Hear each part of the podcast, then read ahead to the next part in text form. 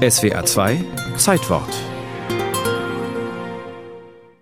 Sie war nicht nur die erste, die erste Ministerin der Bundesrepublik Deutschland, die erste Frau, der das Großkreuz des Bundesverdienstkreuzes verliehen wurde, sie stand vor allem für eine Normalität, die in der Adenauer Zeit alles andere als normal war. Zum Beispiel ein Ministerium für Frauenfragen habe ich von vornherein entschieden abgelehnt.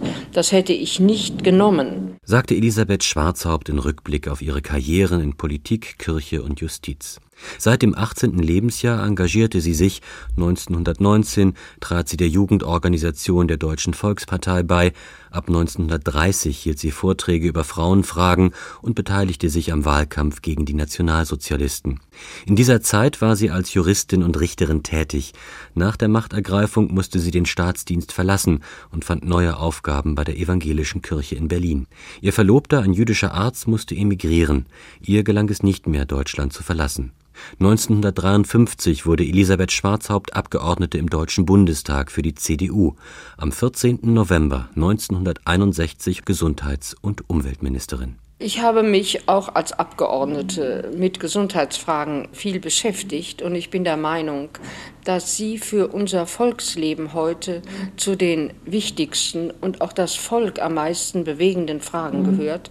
Deshalb habe ich dieses Ministerium sehr gern übernommen. Die ersten drei Kabinette Konrad Adenauers waren reine Männerangelegenheiten, und auch das vierte wäre es gewesen, wenn denn nicht die Frauen in der Union entsprechenden Druck aufgebaut hätten. Schwarzhaupt war keine Quotenfrau, ihre politische Statur hatte sie fünf Jahre zuvor in der Frage des sogenannten Stichentscheides bewiesen. Danach sollte bei Streitfällen unter Ehegatten immer der Mann das letzte Wort haben. Schwarzhaupt stimmte gegen die eigene Regierungskoalition und half damit, das Gesetz zu kippen. Ich habe nichts davon gemerkt, dass es für die Männer wirklich beschwerlich gewesen wäre, von mir als Frau Weisungen entgegenzunehmen. Erklärte sie in einem späten Interview im Rückblick auf ihre Ministerjahre, die mit der Großen Koalition 1966 endeten. Drei Jahre später schied sie aus dem Bundestag aus, blieb aber politisch aktiv, als Vorsitzende des Deutschen Frauenrats etwa oder bei der Basisarbeit in ihrem Ortsverband der CDU Frankfurt-Eschersheim. Das Bundesministerium für Gesundheitswesen hat unter ihrer Ägide eine Fülle von Gesetzen und Rechtsverordnungen auf dem Gebiet der Medizin und der Lebensmittelhygiene in Angriff genommen und viel auch verwirklicht.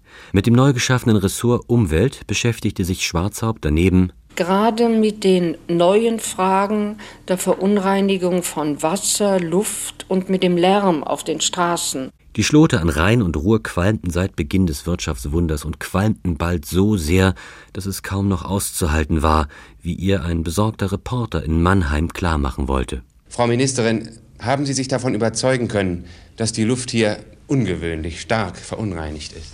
Ich glaube, ich habe einen recht deutlichen Eindruck von den Rauchfahnen, die über dem Rhein her wehten und die von vielen Fabrikschornsteinen kamen, gesehen. Der Fortschritt ist bekanntlich eine Schnecke, so wirken etliche Aussagen Schwarzhaupts überraschend aktuell. Rückblickend erklärte sie Ich wurde natürlich auch mit sehr viel Kritik bedacht und betrachtet.